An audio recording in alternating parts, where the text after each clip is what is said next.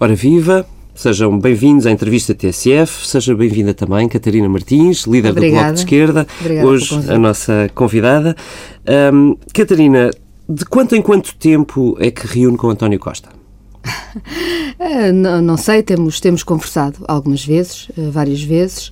Há também, naturalmente, as equipas no, no- no- na bancada parlamentar do Bloco de Esquerda e no partido, e há também na bancada do Partido Sim, Socialista e no Governo têm reunido, e esses contactos são regulares, são semanais e até mais do que semanais quando é preciso.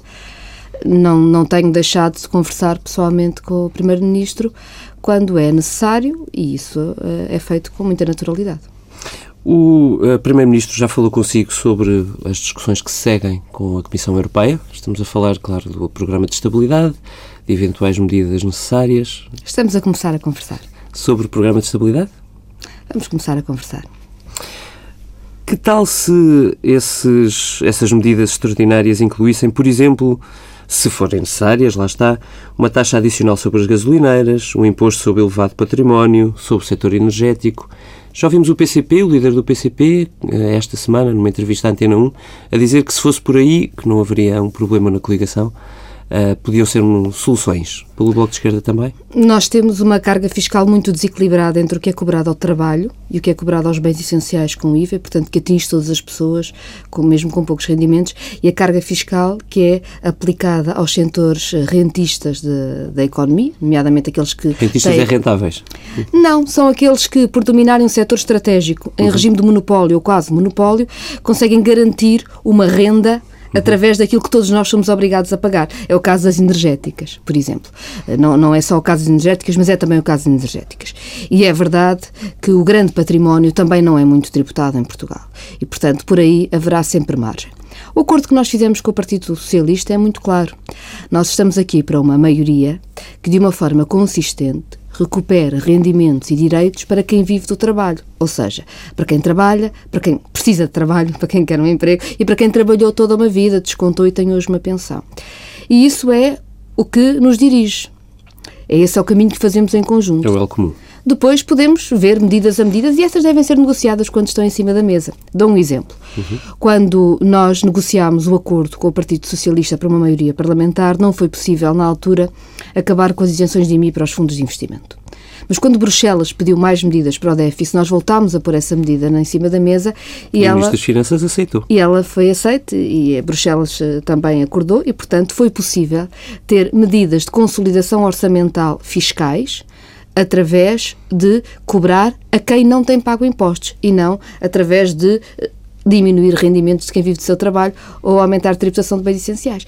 Portanto, nós, medida a medida, discutimos quando estão em cima da mesa ah, e, e fazemos essa discussão. Como, como eu disse tantas vezes, as negociações fazem-se à mesa e, e eu respeito bastante esse espaço. Não vou discutir medidas que não estão neste momento ah, em cima da mesa para ser discutidas, sobre as quais não há ainda elaboração, mas há sempre eh, espaço para caminhar. Dito isto, nós achamos que a consolidação orçamental em Portugal deve passar muito mais pelo crescimento económico e pela criação de emprego do que por medidas fiscais. Ou seja, reconhecemos que temos um caminho longo a fazer de justiça fiscal, mas ela deve ser, sobretudo, diminuição da carga fiscal sobre quem trabalha, que tende a diminuir, que é neste momento elevada demais, compensada pela carga fiscal de quem não paga o que deve, de quem tem tantos rendimentos e não paga eh, percentualmente o que deveria, não tem uma taxa de esforço igual aos outros. Mas nós preferimos medidas de consolidação orçamental que tenham a ver com uma ideia de crescimento, tenham a ver com uma ideia de criação de emprego, porque essas é que são aquelas de que o país precisa, que respondem às pessoas. Imagino, portanto, que o aumento do IVA não seja uma solução possível para o Bloco de Esquerda. não é uma solução que seja desejável. O IVA é um imposto cego que eh, chega a toda a gente. Mesmo em Portugal, as pessoas mais pobres, que têm pensões mínimas ou que têm rendimento social de inserção, que não têm rendimento nenhum, pagam IVA. Pagam IVA quando compram um litro de leite. Todos nós pagamos IVA. Todos nós pagamos IVA e, portanto, o IVA é um imposto que não ajuda nada a uma, a uma redistribuição mais igual do esforço, pelo contrário. Ainda e para fechar a questão do Orçamento de Estado, que esta semana foi, enfim, aprovado e que segue para o Palácio de Belém, se o preço dos combustíveis subir mais, o imposto deve baixar? O imposto deve baixar se o preço dos combustíveis subir, sim. Ou seja, o imposto sobre os combustíveis não pode negar a recuperação de rendimentos que se conseguiu com as outras medidas todas. Neste momento não nega, porque qualquer pessoa que enche um depósito sabe que está a pagar muito menos por um depósito de gasolina ou de gasóleo do que pagava há um ano. Uhum. E, portanto, que a recuperação de rendimentos que este orçamento lhe traz, seja pela sobretaxa, pelo aumento do salário mínimo, pelos, pelos vários mecanismos que tem, que, tem, que são tímidos, é certo, mas fazem uma recuperação de rendimentos evidente, eh, não, não está a ser negada pelo aumento dos combustíveis. Mas não pode ser. Ou seja, se o preço dos combustíveis aumentar, é preciso estudar o imposto, mas esse é o compromisso que existe da parte do Governo. Uh, mais ou menos. Ouvimos o Secretário de Estado dos Assuntos Fiscais este, esta semana, ou lemos, uh, creio que no Diário de Notícias, dizer que ainda era preciso que o preço subisse, creio que, a 6 cêntimos para poder, enfim, descer um pouco o preço dos, dos impostos, o peso dos impostos ali. Eu, eu, não li, portanto não vou comentar, mas devo dizer que é verdade que não são oscilações pequenas, que não que podem, o imposto não pode variar todos os dias. Mas o preço do petróleo já está sabemos. a subir consideravelmente. Haverá um momento em que terá de alterar, como digo, neste momento, todas as pessoas que enchem o depósito do carro sabem bem que estão a pagar bem menos do que pagavam há um ano. Hum. Ouvimos também o Ministro da Economia, por outro lado, a sugerir às pessoas que não vão à Espanha comprar uh, combustível que fiquem por Portugal porque os impostos devem ficar por cá.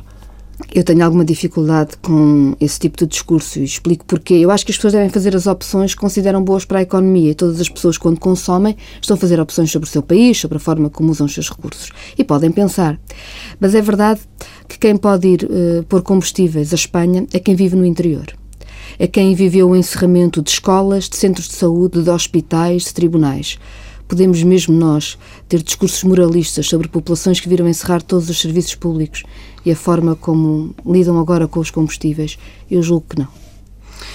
Catarina Martins, hum, viramos eh, a página para aquilo que se segue, eh, e o que segue ainda é, obviamente, desafiante. Hum, hoje confia mais que seja possível o Governo chegar ao fim da legislatura do que no início deste processo? Nós trabalhamos sempre para um processo que seja sustentável ao longo do tempo. A recuperação de rendimentos não se faz de um dia para o outro, a economia portuguesa está muito fragilizada e nós fizemos um acordo para um caminho que fosse um caminho sólido.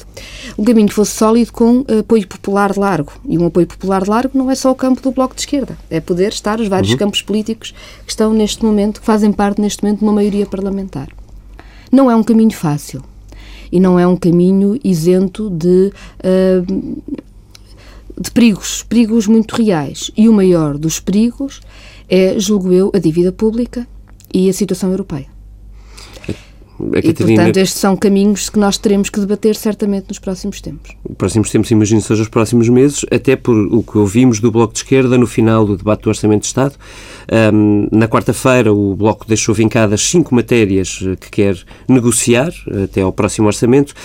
Um, se calhar começávamos pelo sistema financeiro, que é um dos pontos que, foi, que ficou bem vincado. Um, eu queria lhe perguntar, eh, desde já, o que é que acha da solução que parece ter sido encontrada para o BP? Eu gostava de que tentássemos sair da tentação de achar que Portugal tem de escolher entre ter um sistema financeiro espanhol ou angolano ou espanhol e angolano. Eu acho que Portugal deve querer ter um sistema financeiro nacional. E esse é o debate que tem de se pôr agora. Uh, durante muito tempo se disse que as privatizações em Portugal não tinham problema porque uh, as, as, as, famílias que voltaram ao país para essas privatizações uh, garantiam centros de decisão em Portugal. Isso é mentira. Tiveram uma visão completamente predadora das empresas com que voltaram a ficar, quiseram fazer o máximo de dinheiro no menor tempo possível e, portanto, desbarataram tudo, perderam tudo e os centros de decisão, enfim, em Portugal, foram-se. Os centros de decisão que há em Portugal hoje são aqueles que têm controle público. E confiar na burguesia nacional para haver centros de decisão em Portugal é um conto de fadas que eu acho que já ninguém acredita. Dito isto, o facto da burguesia nacional ter falhado não quer dizer que o país tenha falhado. E não quer dizer que o país não tenha futuro ou não deva defender a sua economia. Portanto, o que temos agora, decisões para tomar, é decisões sobre se Portugal deve ter um sistema financeiro nacional. E essas são decisões públicas. E deve ser assumida enquanto decisões públicas. Um dos maiores exemplos disso é o novo banco. O novo banco tem 4 mil milhões de euros públicos, pelo menos. Até tem mais, mas enfim, para simplificar, diremos que tem 4 mil milhões de euros públicos. Uh, se for vendido, será vendido sempre a um preço muito abaixo desses 4 mil milhões. O que quer dizer que nós estamos a entregar esses 4 mil milhões de euros ao banco privado que comprar o novo banco. A alternativa que a direita aponta é que não há nenhum problema porque o fundo de resolução que tem o resto da banca há de pagar esses 4 mil milhões. Entendamos, um terço é a Caixa Geral de Depósitos, que é pública, o outro terço são bancos em dificuldade que nunca conseguiram pagar a sua parte. Ou então bancos vão... em dificuldade, como aliás o novo banco também. Não é Exatamente. Mas, portanto, irão sempre pedir mais dinheiro ao Estado. O que eu digo é, é, um, é, um, é um engano. Acaba sempre por ser dinheiro público. E, portanto, eu acho que este é o momento mais do que ficarmos a observar as operações entre Espanha e Angola, de defendermos banca eh, portuguesa com controle público. Nós já pagámos o novo banco. Está na altura de assumirmos que, depois de estar pago com dinheiro público, tem de ter gestão pública em nome do interesse público. Essa é a única forma de garantirmos sistema financeiro público em Portugal. Ainda por cima, o novo banco, herdeiro do BES, tem uma uhum. cota de mercado muito significativa do ponto de vista das PMEs, que representam 75% do emprego em Portugal, e, portanto, tudo aconselha a que haja centros de decisão dessa matéria em Portugal e a única forma de o fazer neste momento é com o controle público. Mesmo assim, o Governo já lançou, com o Governador do Banco de Portugal, já lançou o concurso de venda, seja em bolsa ou eh, em adjudicação direta, mas é isso que está em cima da mesa. Estava em cima da mesa a venda do novo banco até agosto deste ano. Com a Comissão Europeia negociou-se, o Governo negociou o prolongamento, de um, ano. Prolongamento de um ano. Nós continuamos a achar que o novo banco não deve ser vendido e esse é um tema que tem estado em cima da mesa uh, das nossas uh, conversas com o Partido Socialista e com o Governo, naturalmente. E espera então uma decisão ainda antes do processo ser oficializado, digamos assim, imagino. Nós esperamos, aliás, que o processo de venda não seja oficializado. Relativamente à Caixa Geral de Depósitos, eh, e falávamos da Caixa a propósito do um terço de mercado que a Caixa tem, eh, a Catarina Martins encontra na Caixa Geral de Depósitos uma estratégia? Tenho dificuldade neste momento em compreender como é, qual é a estratégia pública para a Caixa Geral de Depósitos. Devo dizer que eu acho que isso não deve ser sacado a este Governo, mas é bom que este Governo a apresente em breve. Eh, eu tive a oportunidade de, na altura, até fazia parte da Comissão de Economia, eh, questionar várias vezes o anterior governo sobre a estratégia da Caixa Geral de Depósitos. E dizia uma, caixa, uma carta de missão. A Caixa Geral de Depósitos, sim, mas a visão do governo era a Caixa Geral de Depósitos, até isto foi um, um problema que tivemos quando a Caixa Geral de Depósitos começou a vender a carteira que tinha, nomeadamente com a Simpor, por exemplo, uhum. e com os problemas que isso cria de nós perdermos indústria no nosso país, como aliás veio a acontecer e, portanto, está à vista eu não gosto de dizer que nós tínhamos tido razão, porque quer dizer que correu mal, mas a verdade é que tínhamos. E, portanto, tinha algum, algum sentido quando perguntávamos qual era a estratégia da Caixa Geral de Depósitos para, dentro da sua área de ação e da carteira que tinha, proteger a existência de indústria em Portugal e de emprego em Portugal, que não estava a fazê-lo, claramente. Que acha que é uma tarefa que a Caixa Geral de Depósitos deve ter. A, a hoje... Caixa Geral de Depósitos hoje tem menos mecanismos para a ter por causa do que fez o anterior governo. Muito. Maria Luísa uh, Albuquerque respondia na eu, altura. Eu, se me permite que, que acrescente um dado, também pela dificuldade do mercado, qualquer banco tem tido anos muito difíceis e a Caixa teve que eh, de alguma maneira arranjar-se para não eh, todo, perder mais dinheiro. Todo o processo é complexo. O problema é que cada vez que num sítio o Estado cede de tomar decisões que protegem a capacidade produtiva e o emprego uhum. em Portugal, com desculpa de que o sistema é complexo, pois fica muito mais difícil proteger o que quer que seja. Na altura, o anterior governo nem sequer queria proteger, porque eu lembro-me bem das palavras de Maria Luísa Albuquerque. Maria Luísa Albuquerque dizia a Caixa Geral de Depósitos é um banco como os outros, tem de fazer negócio como os outros. Isto não é aceitável. Porque isso significa que não há uma estratégia pública para existir uma economia em Portugal que, que seja capaz de ter emprego. E, portanto, aquilo que está a discutir e o que agora é público tem que responder imagino. pela vida das pessoas, não é pelo abstrato. O que é público? Um governo a gestão pública dos setores eh, públicos e estratégicos tem de ser defender a existência de economia, de emprego, de condições de vida no país. Não pode ser um jogo. E o anterior governo considerava que era tudo um jogo. António Costa já discutiu consigo a próxima administração da Caixa de Depósitos? Não. E o Bloco acha que deve ser consultado sobre esse assunto ou não? O Bloco de Esquerda não tem, eh, não, não faz, não tem nenhuma intenção de debater nomeações. Nós debatemos princípios... Quando elas implicam estratégias, pode fazer sentido discutir nomeações. Queremos debater estratégias, com certeza. Queremos debater critérios, com certeza. O Bloco de Esquerda hum, acha que o Governo faz as nomeações que entende, a estratégia, critérios, formas, isso achamos que deve ser debatido, não pelo Bloco de Esquerda, mas porque é uma questão de democracia e de transparência. Uh, há ainda um ponto na Caixa Geral de Depósitos a qual eu gostava de voltar, porque uma das dificuldades da Caixa tem sido a impossibilidade, de alguma maneira, de fazer novos reforços de capital, tendo em conta as regras uh, europeias vigentes e a percepção, de, quer do BCE, quer da Direção-Geral de Concorrência, uh, de que o Estado não pode colocar dinheiro na Caixa Geral de Depósitos uhum. sem pelo menos uma contrapartida ou remédios, como Sim. se diz em linguagem europeia. Uh, ainda acabaremos com a entrada de capital privado na Caixa Geral de Depósitos? Eu julgo que essa é uma ideia que não deve ser admitida nunca. Caixa Geral de Depósitos é pública, ponto. Em todos os países da Europa tem havido reforço de capital quando é preciso, em setores que são essenciais aos Estados, e Portugal não deve sentir-se menorizado face a outros países ao fazê-lo. As regras europeias normalmente são muito mais inflexíveis para Portugal quando são os próprios uh, responsáveis do nosso país a falar do que para qualquer outro país. Eu não aceito essa lógica. Portugal tem capacidade para proteger a Caixa. A Caixa deve ser integralmente pública. Agora, nós não estamos a proteger a Caixa. Estamos a, estamos, a, a, Caixa está a ser chamada sempre a arcar com os prejuízos dos outros bancos. E isto é um problema grave.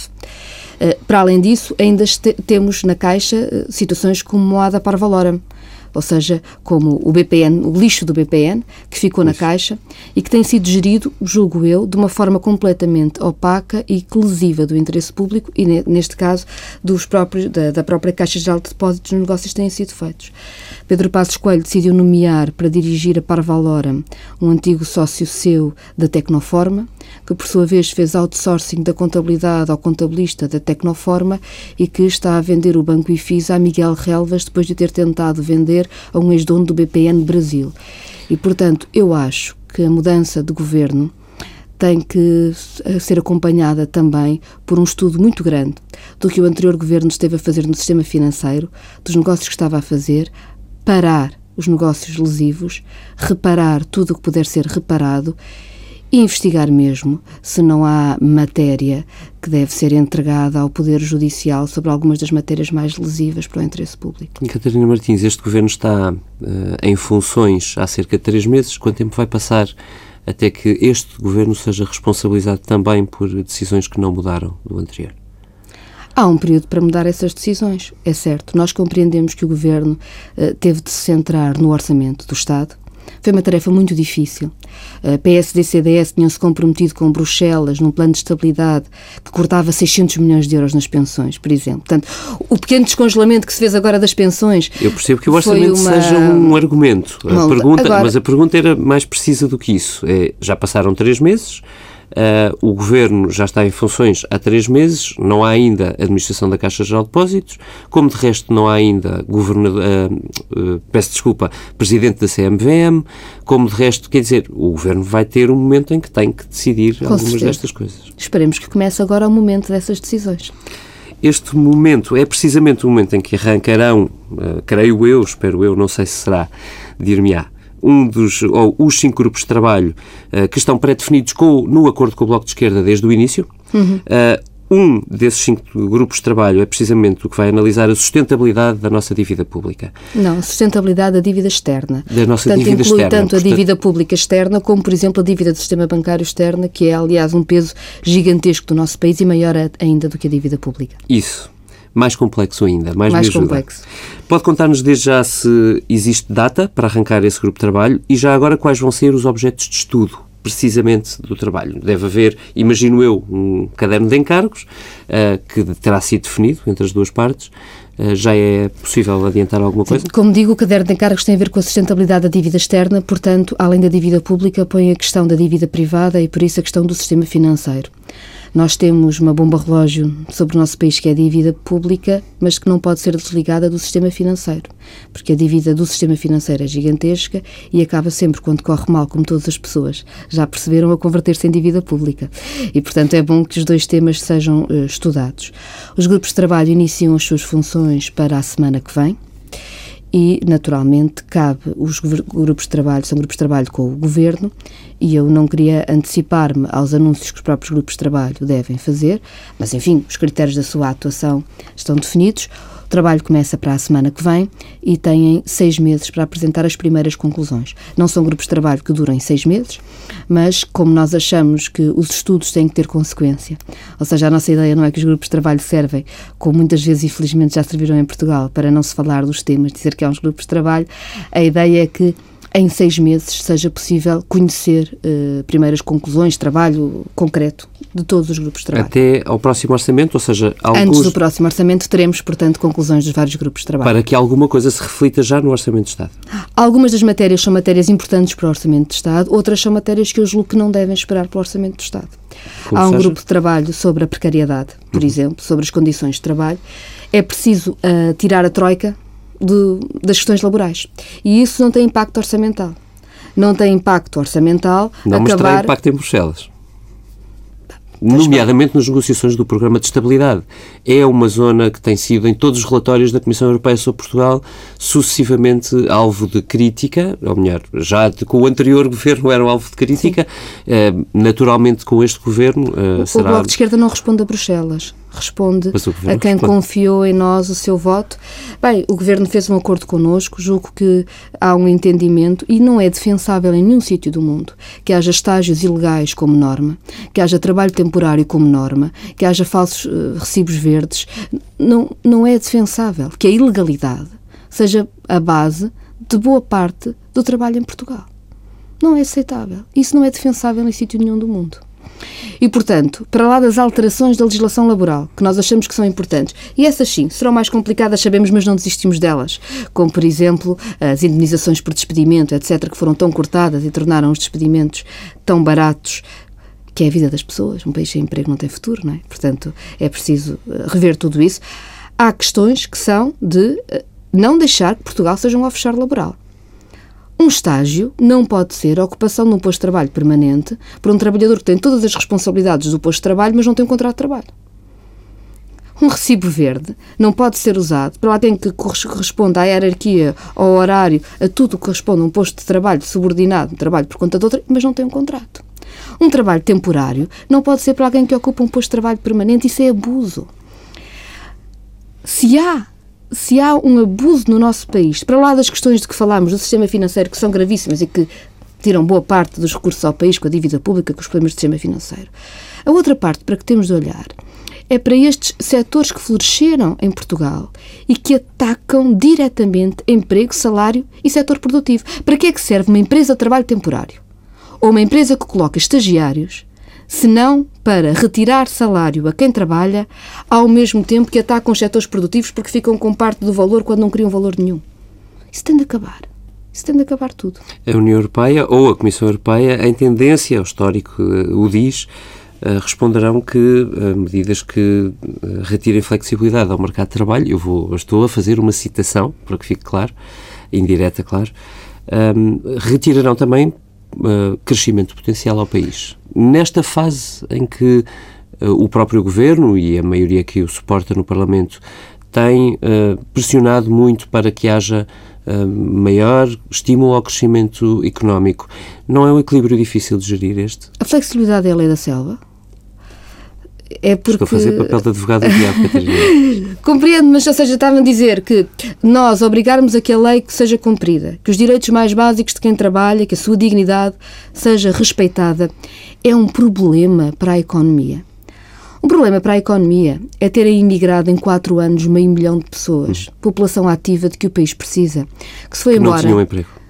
Não só porque não tinham emprego. Não tinham emprego, ou o emprego que tinham não lhes dava capacidade de pensarem uma vida com dignidade e com futuro no nosso país. Nós não nos enganemos. Para que no nosso país exija emprego que possa produzir valor, para a economia poder crescer, para as pessoas serem respeitadas, elas têm de ser respeitadas no seu emprego. A Catarina permitir-me-á, e eu sei que o tema é importante, já passamos por ele, um, que regresse aos grupos de trabalho, nomeadamente ao da dívida externa, assinalei bem, para lhe perguntar se uh, espera que esse grupo de trabalho, em particular, produza um resultado eficaz quando o Governo predeterminou uma resposta dizendo que uh, não levantará em Bruxelas o tema, a não ser que outros países o façam. Nós temos visões diferentes. As visões diferentes não nos devem impedir de trabalharmos em conjunto no que pudermos trabalhar em conjunto. No Bloco de Esquerda acha que Portugal deve levantar a questão ou seja, o facto de todos os países europeus não quererem levantar a questão tem feito com que a questão não seja levantada quando toda a gente reconhece que ela deve ser levantada pelo menos à porta fechada. Estamos a viver dos momentos da maior hipocrisia europeia que se possa uh, pensar. Isso é nas duas grandes crises da Europa.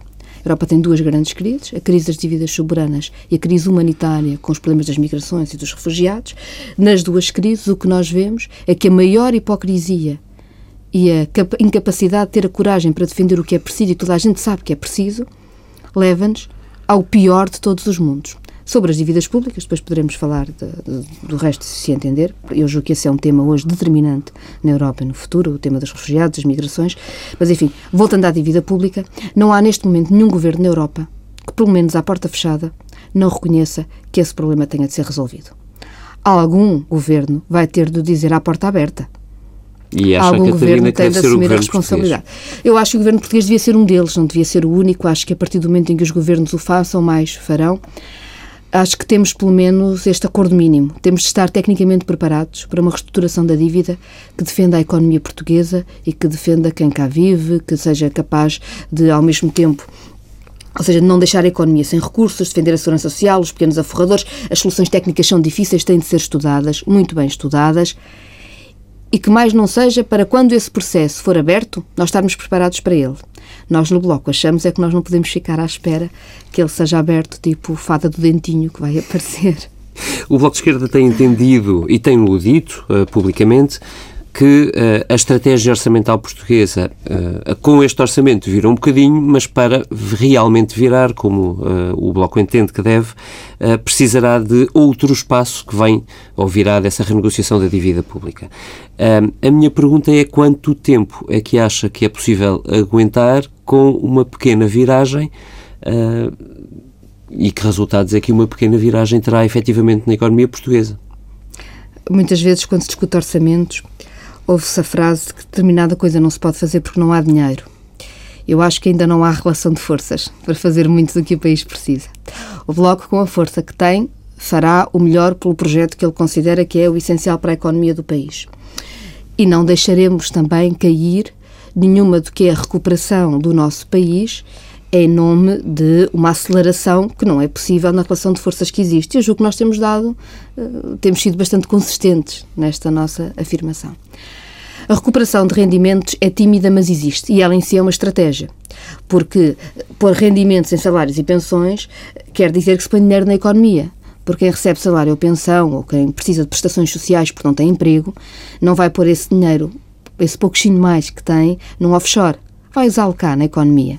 E, portanto, vai, para, vai ajudar a travar ciclos infernais de insolvências e destruição de postos de trabalho, como temos visto, e, desejavelmente, ajudar a criar algum emprego. Agora, isto é muito tímido. E as pessoas sabem que é muito tímido, veem na sua carteira que é muito tímido o que está a ser feito, que lhes permite pouco mais, e a criação de emprego precisa de muito mais. E nós precisamos de emprego em Portugal, é o que nós mais precisamos. E, portanto, nós achamos que é preciso enfrentar o maior problema da nossa economia, que é a dívida pública ser pesada demais, para libertar recursos para o investimento e, com investimento, com mais rendimento, aí sim poder ter a criação de emprego que é necessária. Agora, o que é preciso compreender é nós não falharemos a um caminho de recuperação de rendimentos e defesa do Estado Social. Porque esse é o compromisso que temos com a relação de forças que existe na Assembleia da República. Nós levamos a democracia a sério. Fazemos o melhor que temos com a força que temos, mas respeitamos todas as forças. Nunca colaboraremos em nenhum passo atrás na recuperação de rendimentos e na defesa do Estado Social. Ou seja, o Bloco de Esquerda nunca servirá para fazer o contrário num caminho que seja de uh, crescimento económico, de proteção de rendimentos, de quem vive do seu trabalho. Para isso, não contam com o Bloco. Não faremos o contrário do que dizemos. Eu acho que o problema se foi no seguinte: o, o Partido Socialista está convencido que é preciso, possível fazer esta trajetória de recuperação de rendimentos, que nós achamos que é tímida, mas que, com a qual colaboramos com a força uhum. que temos, acha que é possível sem enfrentar nenhum dos grandes problemas que o nosso país atravessa, que são problemas de soberania. A dívida pública, as privatizações de setores estratégicos e os tratados europeus. São três problemas de soberania que impedem decisões sobre a nossa economia. E o Partido Socialista parece convencido, pelo menos aparentemente, que é possível fazer o caminho de recuperação de rendimentos sem enfrentar nenhum destes três ataques à soberania e do nosso país. E o Bloco de Esquerda não está convencido? Eu acho que é muito dificilmente isso acontecerá. Mas se nós estivermos enganados, estaremos enganados e estaremos aqui para todo o caminho de recuperação de rendimentos que este país possa fazer. Sendo que a questão é, na verdade, que resultados é que esta estratégia orçamental uh, produz no terreno? Esta estratégia orçamental terá de criar emprego. Se não criar emprego, não funciona. Não chega. Não chega. E se não chegar? Se não chegar, é preciso, para que a recuperação de rendimentos continue. O não chegar significa que estamos a andar para trás, não é? Portanto, Sim. nós não aceitamos esses passos atrás. Preciso, precisamente isso. É preciso enfrentar, julgo eu, estes problemas que se põem à nossa soberania e, portanto, à nossa decisão da economia. O problema é que a democracia não pode ser a decisão sobre a riqueza, os recursos, a capacidade do país, de um cantinho muito pequenino da sala, depois de termos entregue a casa toda aos setores privados rentistas monopolistas, aos tratados europeus e a uma dívida pública provocada pelo sistema financeiro que é verdadeiramente insaciável. A democracia tem que poder decidir sobre os recursos do país, a capacidade do país. E é por isso que eu julgo que mais cedo do que tarde vão ser colocados ao país as questões de como é que responde pela soberania democrática. Em democracia, as questões costumam ser colocadas ao povo soberano em eleições. Sim, mas a democracia não se limita a eleições. Todos claro os que dias não, não estou a dizer isso, mas sobre as coisa- grandes questões estratégicas, por norma, Claro. é em eleições. Claro, mas eh, eh, veja, nenhum de nós sabe o que é que está escrito aqui para, daqui para a frente. Mas sabemos o que é que podemos fazer. Ou sabemos o que é que queremos fazer. Há uma coisa que eu tenho a certeza.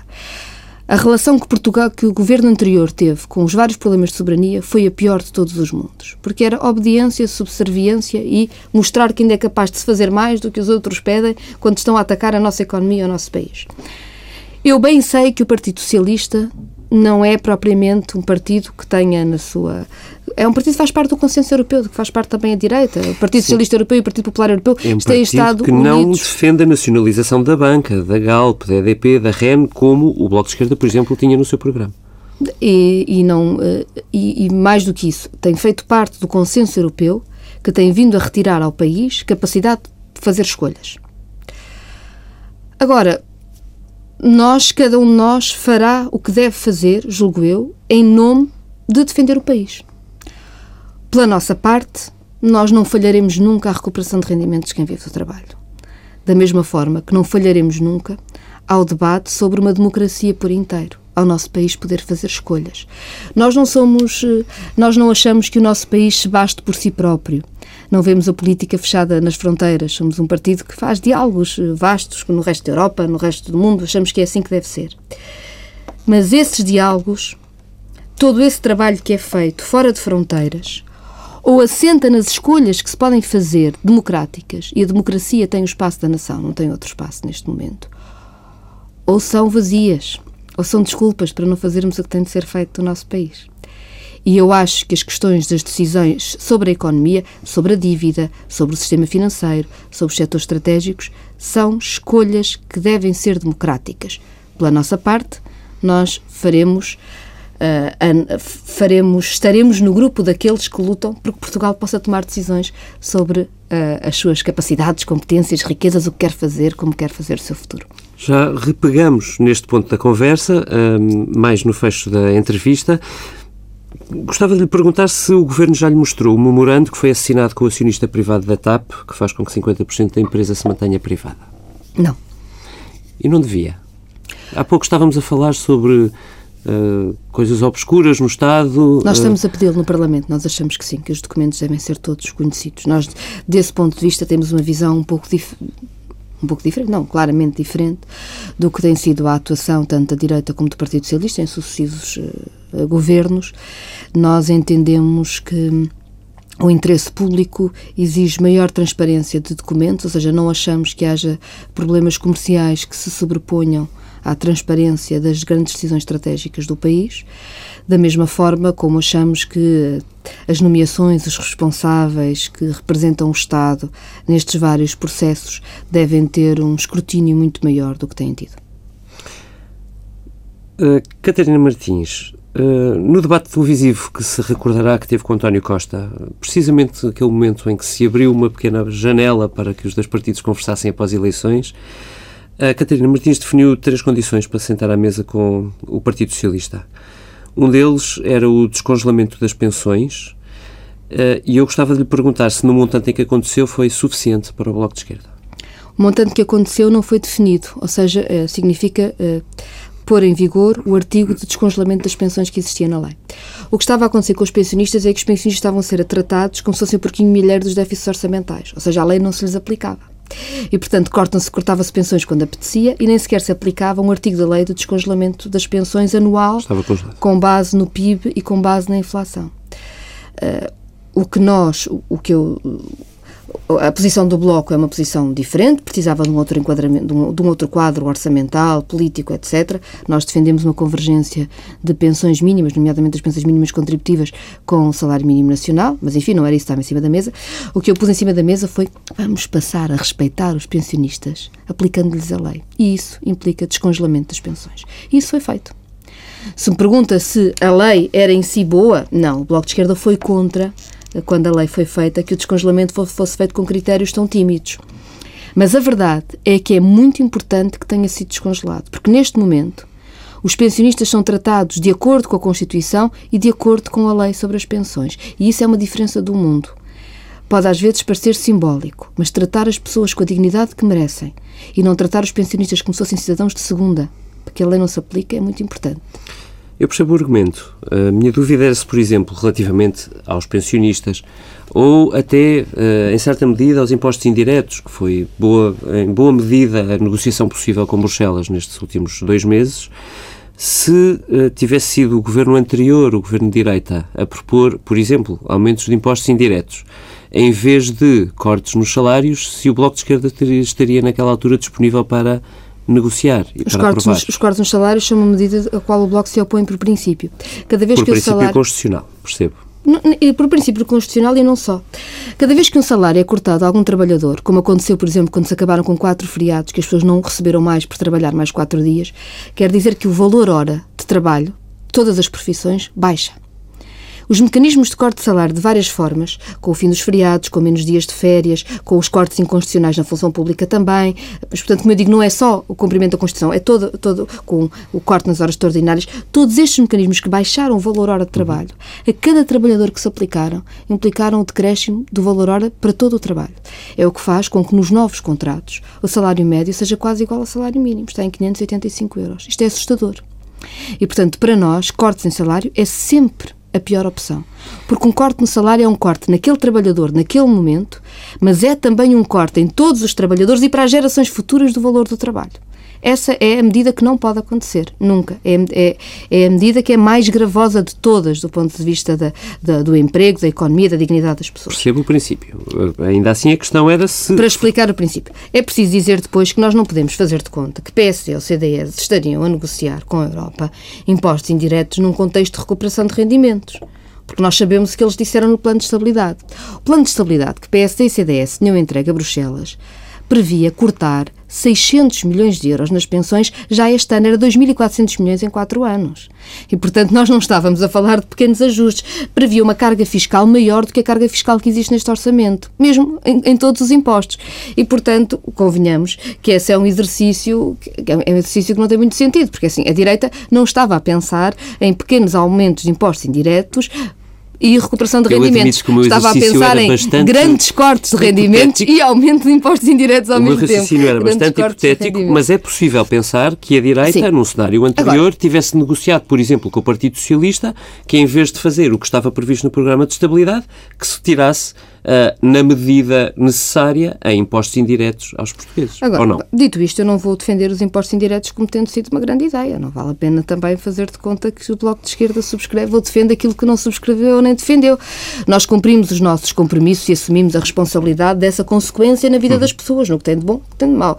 O Orçamento do Estado tem o voto do Bloco de Esquerda e, portanto, somos corresponsáveis pelo que tem de bom, como pelo que tem de mal. Nós achamos, ainda assim, que este era um caminho que valia bem a pena, face a outro caminho que Portugal poderia seguir, que seria o caminho da direita, ou o caminho do Partido Socialista sem o acordo à esquerda, que era um caminho que também não tinha esta recuperação de rendimentos e tinha até medidas que, no nosso ver, atacavam mais direitos de trabalho, atacavam mais Estado Social, etc. Ah, dito isto, eu também não aceito o discurso da direita que os impostos e direitos anularam a recuperação de rendimentos. Não é verdade. O imposto sobre veículos recai mais sobre os veículos de alta cilindrada e protege os de baixa cilindrada e as pessoas não trocam todas de carro com a mesma velocidade, muito menos de carro de alta cilindrada. O imposto sobre produtos petrolíferos, é verdade, abrange toda a economia, penaliza toda a economia, mas os combustíveis estão muito mais baratos do que aqui há um ano e, portanto, ainda assim não anula a recuperação de rendimentos. Não estou a dizer que é brilhante, mas a verdade é que não se pode dizer que anula a recuperação de rendimentos, porque é objetivamente mentira. Depois há impostos sobre o crédito ao consumo, etc., que são impostos que têm aqui uma, um valor um bocadinho dual sobre quem os paga e a quem é que. Ou seja, não, não é necessariamente uma penalização sobre os rendimentos de trabalho. Ainda não é fácil pessoas, perceber, com, na verdade. na é verdade, vamos ver, exato, isso é que eu percebo. Há outros impostos, claramente o imposto sobre o tabaco, que recai sobre toda a gente e, portanto, é injusto sobre quem tem menos rendimentos. Eh, eu bem sei que eh, um Estado deve desincentivar o consumo de substâncias que prejudicam a saúde, mas é preciso dizer que quem tem poucos rendimentos tem tanto direito de tomar más opções de saúde como tem quem tem mais, mais rendimentos. E, portanto, não se pode dizer que o imposto sobre o tabaco não vai prejudicar toda a gente, embora eu esperasse que menos pessoas fumassem, que isso era bom para a saúde pública e até para a sustentabilidade do Serviço Nacional de Saúde em Portugal, mas enfim, e para a saúde de cada um. Mas é verdade, é um imposto que penaliza toda a gente e não vou fazer de conta que isso não é verdade. Vou, estamos praticamente a fechar a entrevista, um, resta um pouco tempo e, portanto, vou uh, diretamente ao fecho mais político, se me permitir. Um, acredita que em próximas eleições exista uma recomposição da esquerda em Portugal e que o Bloco possa chegar mais longe? Vamos ver. A União Europeia está a viver tempos muito difíceis. A União Europeia é um projeto em agonia que mostrou toda a sua falência porque quando não era capaz de resolver o problema das dívidas soberanas, Uh, e com 50% de desemprego jovem na zona euro, ou seja, é um projeto, quando as gerações futuras só vêem desemprego à frente num projeto político e económico, é um projeto que já morreu, não existe. Quem não é capaz de responder aos mais jovens não, não, não existe. Uh, ou seja, quando já tinha este problema, vê-se agora com a crise das migrações, eh, com os refugiados. Eu, eh, o problema da crise dos refugiados é que nós, algumas pessoas, tratamos como refugiados, outras como migrantes, quando às vezes as condições de partida são as mesmas. Mas, enfim, isso seria, daria um longo debate. Daria uma segunda entrevista. Respeito sobre estas pessoas que estão a entrar na Europa e estão a ser tratadas de uma forma que nos ofende a todos e pelas quais nós somos responsáveis. Bem, a União Europeia está a mostrar toda a sua falência. E aqui há duas respostas. Tem existido a resposta da extrema-direita, que é uma resposta perigosíssima e que está a crescer na Europa que mostra, aliás, a repetição dos maiores erros graves históricos da Europa e que nos devia fazer pensar. E há uma outra resposta, que tem de ser uma resposta à esquerda. E eu espero que a esquerda cresça em Portugal e no resto da Europa para dar essa resposta. É uma resposta que, exigindo o espaço da decisão democrática de cada nação, se constrói na solidariedade, no respeito pelos direitos humanos e nesta ideia de que na Europa poderemos ser solidários se nos respeitarmos todos uns aos outros e que na Europa haverá espaço para todos os povos que se olham como iguais. Mais uma pergunta e uma resposta que deixam muito em aberto. Catarina Martins, muito obrigado por ter vindo à TSF. Obrigada. Foi um prazer. Para si, caro ouvinte, até breve.